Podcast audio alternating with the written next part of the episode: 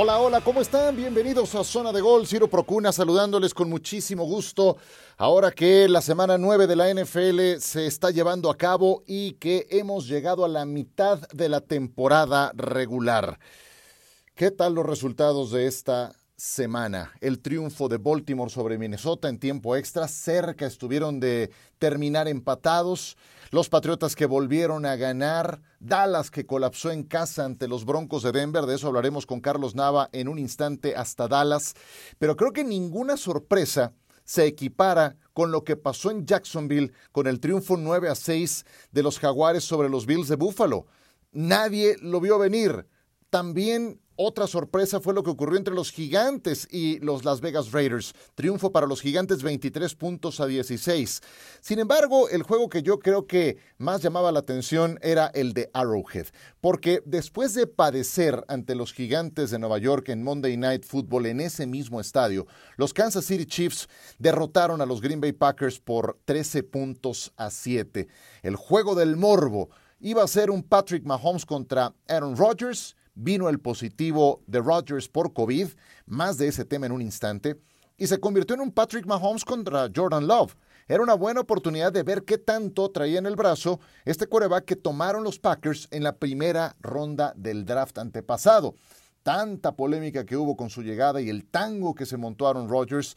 Pero bueno, los Chiefs ganaron aún no se ven como el equipo de los tres años anteriores, pero han entrado en una racha positiva, en una espiral ascendente, y al fin tienen marca ganadora, cinco victorias y cuatro derrotas. Lo importante en este juego creo que fue que fueron capaces de ejecutar jugadas grandes en momentos clave. Fueron pocas porque la defensa de Green Bay jugó muy bien. La intercepción de la Jarius Sneed a Jordan Love en el cuarto cuarto me pareció clave para el desarrollo de este partido. Y en la pausa de los dos minutos, cuando tenían una tercera oportunidad y 10 por avanzar, Mahomes la convirtió con un pase de 13 yardas a Tyreek Hill para primero y 10. Y con eso no tuvieron más que arrodillarse y consumir el reloj. Fue una jugada en que Mahomes tuvo que comprar tiempo, salió rolando hacia el lado derecho con dos defensivos acosándolo a corta distancia y logró completar el pase. Yo sé que le falta a Kansas City, yo sé que le ganaron a los Packers sin Aaron Rodgers, pero no perdamos de vista que viene todavía la segunda mitad de la temporada. Justo este lunes estamos en eso, en la mitad de la temporada. Sus próximos dos partidos son en Las Vegas ante los Raiders, juego divisional clave, y en Dallas ante los Cowboys, para después tomar su semana de descanso y encarar plena recta final. Así es de que no todo está perdido para los Chiefs, y menos cuando vemos a esos pesos completos de la conferencia americana tan irregulares. ¿Se acuerdan lo que hemos hablado de Baltimore? Una buena y una mala. Cincinnati que volvió a colapsar esta vez ante los Cafés de Cleveland. ¿Qué demonios le pasó a los Bills de Buffalo?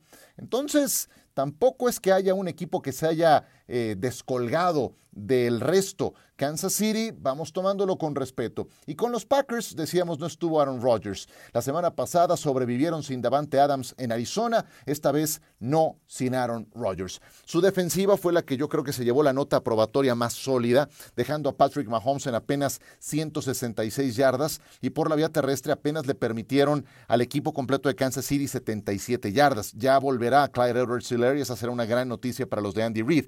De Jordan Love muy poco como para sacar conclusiones. 19 de 34 para 190 yardas, un touchdown, una intercepción. Tuvo sus receptores disponibles, pero está claro que todavía le falta. Y de Aaron Rodgers, Ah, qué tema este. Qué tema este de Aaron Rodgers. Les digo una cosa, es un irresponsable. No lo critico por decidir no vacunarse contra el COVID. Esa es decisión de cada quien, ¿eh? lo entiendo. Mm, vaya, no, no, lo comparto, pero entiendo que no te pueden obligar a hacerlo si no quieres, ¿no?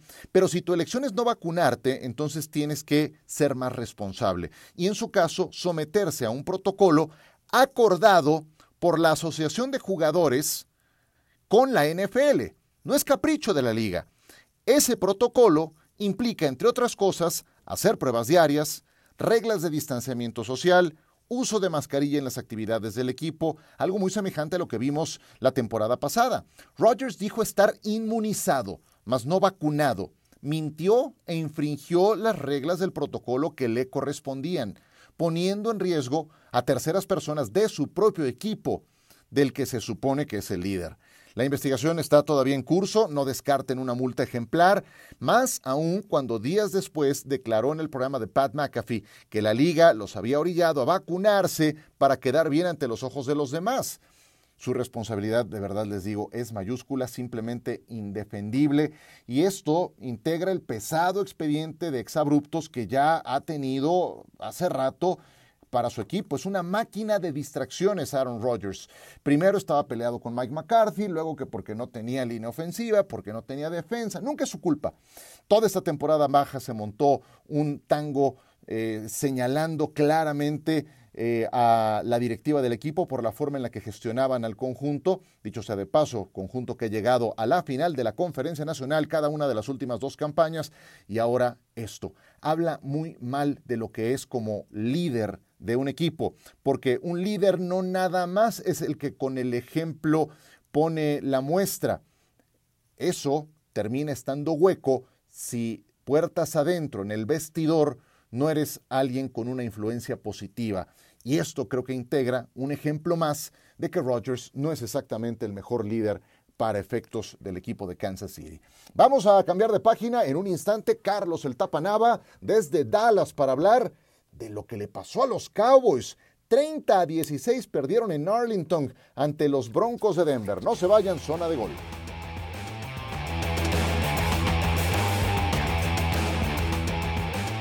Seguimos con ustedes en zona de gol y vamos a platicar con Carlos Nava, mi querido Tapa, desde el ATT Stadium en Arlington. Todavía te encuentras por ahí, querido Tapa, ¿cómo estás? Bien, Ciro, aquí estamos con el gusto de siempre, todavía trabajando y pues bueno, viendo cómo a los Cowboys los regresaron a la tierra más rápido de lo que habían despegado durante las primeras siete semanas de temporada.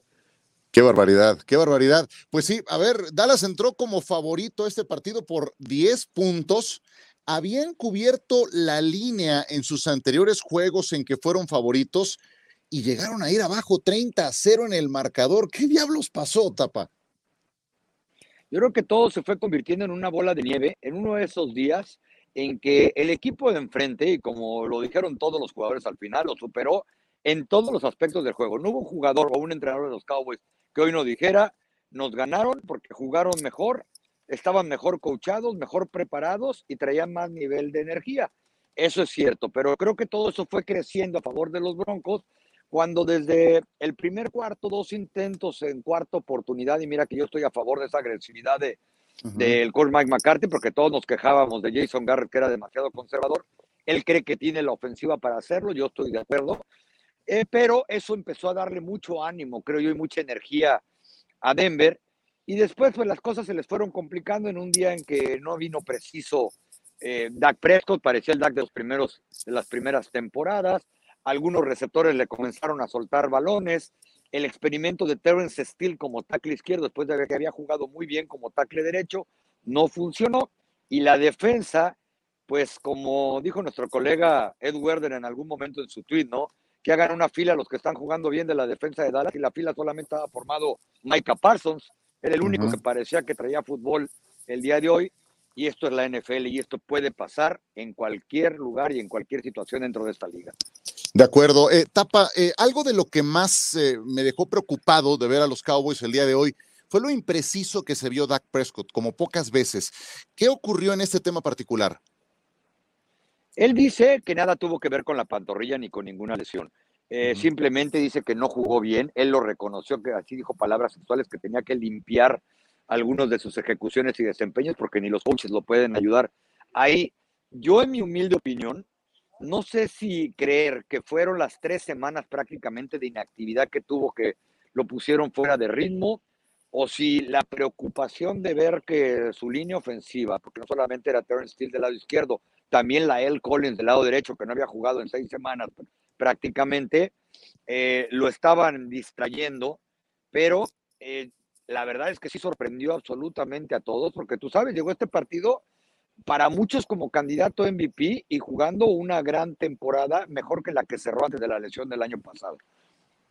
Exacto, sí, tuvo el segundo peor porcentaje de completos de su carrera, 19 de 39, es decir, el 48% de sus envíos completos. Entonces, está 100% recuperado. No cabe el argumento de que seguía eh, tocado, dolido, no del todo bien por ese problema de lesión.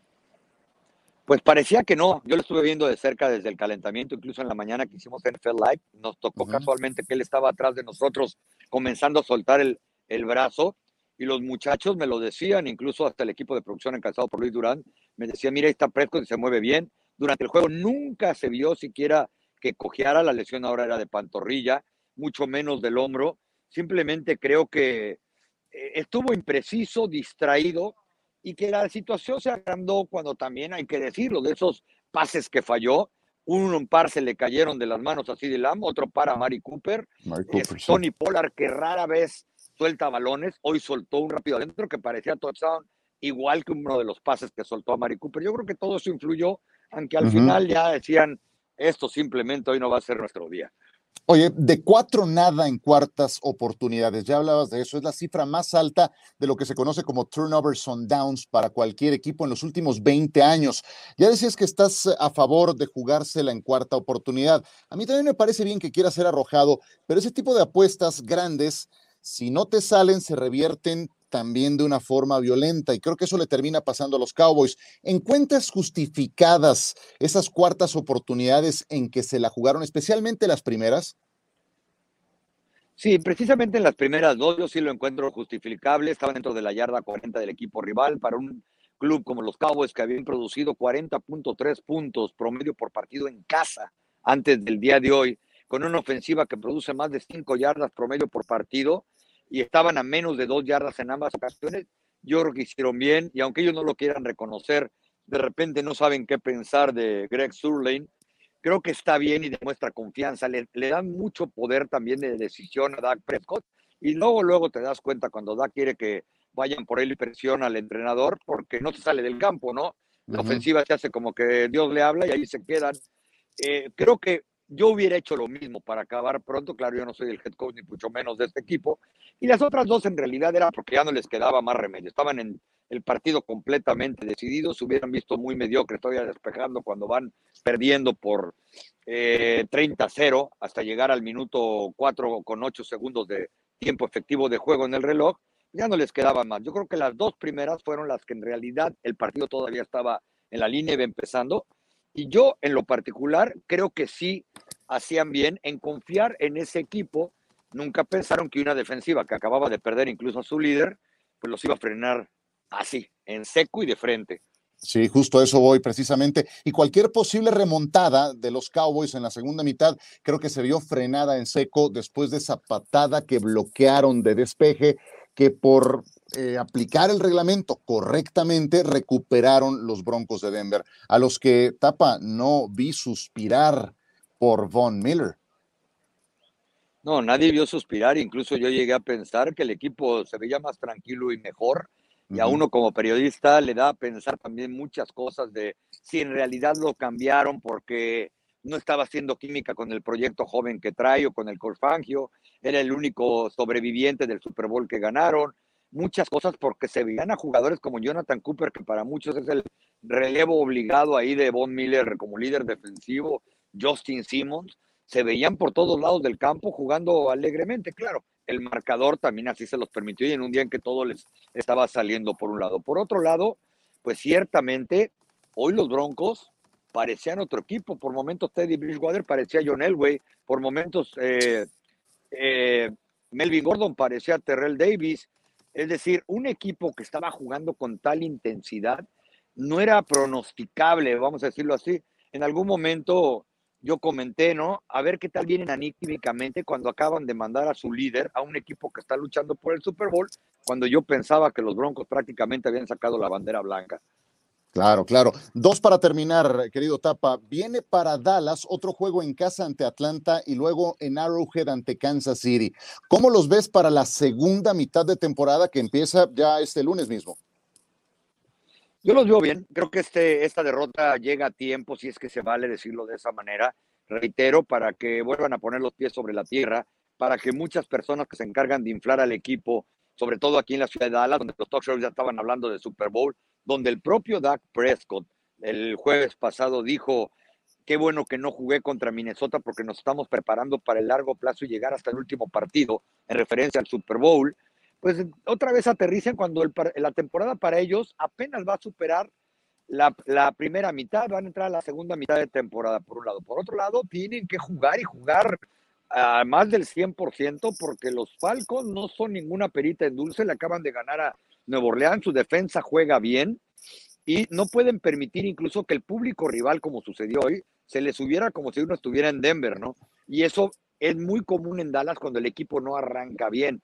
Ahora, ir a Kansas City, a pesar de todo lo que hemos hablado y escrito de, de Kansas, no va a ser nada fácil en ese estadio, porque tú sabes, en cualquier momento despierta esta ofensiva, que la defensa siempre ha sido mala en Kansas City, pero en cualquier momento despierta esa ofensiva y agárrenlos porque pues la defensa de los Cowboys hoy volvió a ser la defensa de los Cowboys que todos conocemos. Sí, caray, sí, sí, sí. Y también demasiado color naranja en las tribunas del ATT Stadium, ya que lo mencionas. Querido Tapa, sabes, siempre es un gusto saludarte. Excelente colaboración como de costumbre, llena de sustancia y de conocimiento de causa. ¿Dónde te puede encontrar la gente? Arroba Tapanava, por supuesto que en todas las plataformas de ESPN y en arroba tapanava ESPN Instagram, pero sobre todo, reitero, en todas las plataformas de ESPN Televisión e Internet. Querido Tapa, gracias por acompañarnos en Zona de Gol. Te mando un abrazo. Fuerte abrazo, mi querido Ciro. Muchas gracias a Carlos Nava. Nosotros seguimos.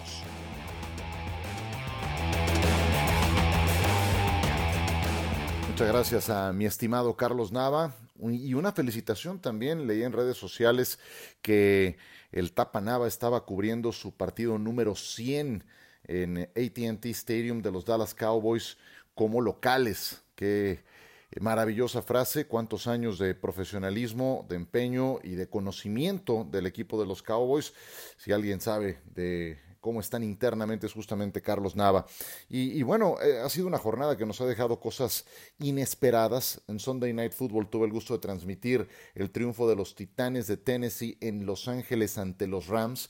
El juego no se explica, no se entiende sin las dos intercepciones que sufrió Matthew Stafford, una detrás de la otra en la primera mitad y eso subió al marcador. Representó 14 puntos, dos touchdowns directos del equipo de Tennessee que al final gravitaron en esa victoria que los mantiene como el mejor sembrado de la conferencia americana y los Rams caen de esa posición en la conferencia nacional, em, misma que ahora ocupan de nueva cuenta los Cardenales de Arizona, que habían perdido la condición invicta y que le ganaron a los 49 de San Francisco, aún sin Kyler Murray y sin DeAndre Hopkins. Por eso es que les digo que fue una jornada llena de cosas inesperadas, porque de estas tenemos dos o tres por jornada pero creo que ahora se multiplicaron por dos o más.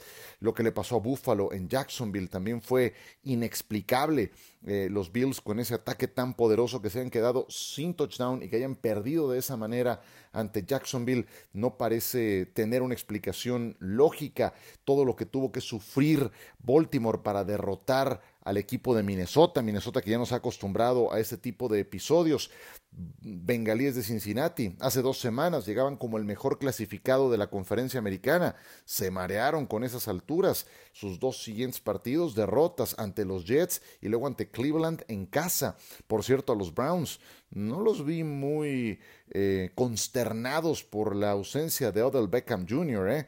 Ellos se mantienen fieles a su ideología que es correr el balón, correr el balón y distribuir el balón como convenientemente se necesite en la parte aérea. Donovan Peoples Jones ha dado un paso adelante en su rendimiento desde la temporada pasada. No le tienen que pagar la cantidad que eh, tenía en el contrato Odell Beckham Jr. no es una diva que se la viva quejándose por lo poco que lo buscan, ni se la vive eh, lesionado como si era el caso de OBJ. Entonces, cuando se ponen a ver, han sido seis, siete sorpresas en esta jornada de manera inesperada. Y yo lo único que concluyo es lo siguiente, lo comentaba en la transmisión de Sunday Night Football, le ocurrió a los Bucaneros de Tampa Bay. A lo mejor ya luego no nos acordamos y de lo que nos queda en la memoria es de que se coronaron, ciertamente se coronaron, porque cerraron con ocho victorias, nueve victorias y al final derrotaron con un amplio margen a los jefes de Kansas City. Pero también en octubre, en noviembre, los Buccaneers tuvieron pasajes oscuros como la derrota en casa ante Nueva Orleans. Los atropellaron les fue muy mal en ese partido. O el jueves por la noche en que enfrentaron a Chicago y que a Tom Brady se le va la onda de qué down estaban jugando. Eso le pasó también a los Bucaneros de Tampa Bay en la misma campaña en la que terminaron coronándose. A lo que voy es que inclusive el campeón, inclusive el ganador de Super Bowl, llega a tener dos, tres despistes durante la temporada regular. No hay quien la domine de punta a punta sin tener un mal rato. Entonces, nada más tengámoslo en consideración. Esta es una carrera de larga duración y vamos hoy exactamente a la mitad. Muchas gracias por descargar esta zona de gol. Nos estaremos saludando muy pero muy pronto.